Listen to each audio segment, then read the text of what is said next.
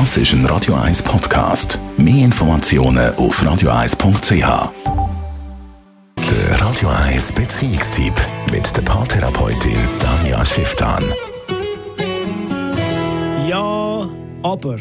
Also, la la la la la la. Ja, finde ich gut. Aber da, da, da, da, da, über diese Wortkombination will wir reden, weil das ist immer mal wieder Thema. Radio 1 Beziehungsexpertin Danja Schifftan. Was ist das Problem bei dem Ja, aber? Das Wort ist so nervig, oder? Die Wortkombi. Und es ist immer auch ein Thema in der Therapie. Immer, immer, immer. Weil ja, aber wenn man es ganz genau anschaut, dann heißt das so viel wie Nein.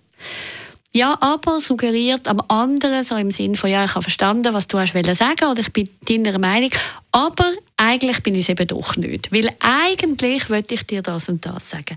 Das heißt, sobald in einer Diskussion das Ja aber aufkommt, hat der andere den Eindruck, ah, okay, also sie, er lehnt alles, was ich gesagt habe, rundweg ab. Und typischerweise entsteht das ja in Streit, dass der eine probiert zu erklären, wie es ihm geht und der andere dann findet, ja, ja, ja, schon, aber.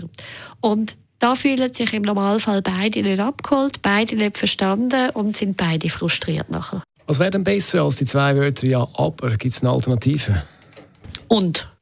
Also das heißt, meine erste Empfehlung ist immer so, zuerst mal grundsätzlich in seinem Sprachgebrauch aufräumen. Also A, in seinem Alltag wirklich schauen, wo kommt das Ja aber ständig vor.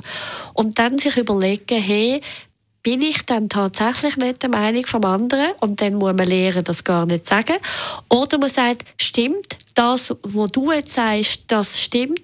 Und ergänzend möchte ich aber sagen, das, was ich dann zu sagen habe. Oder eben, man lernt grundsätzlich anders zu kommunizieren, dass man merkt, man muss halt lernen, klarer auch ablehnen und seine Grenzen machen und gleichzeitig zusätzlich, also quasi B, klarer sagen, was man dann eigentlich will.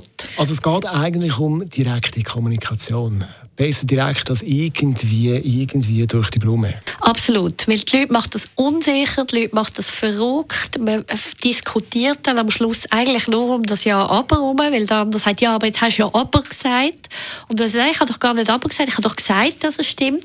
Und dann verbringen viele die Diskussionen nur auf dieser Ebene, obwohl man dann eigentlich das Thema die ganze Zeit verlässt.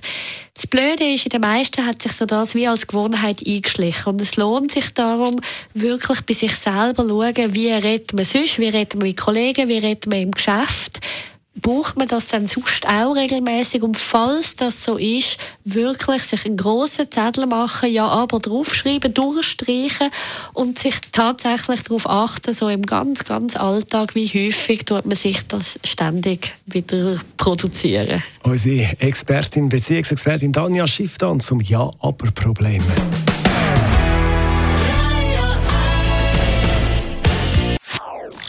Das ist ein Radio 1 Podcast. Mehr Informationen auf radio1.ch.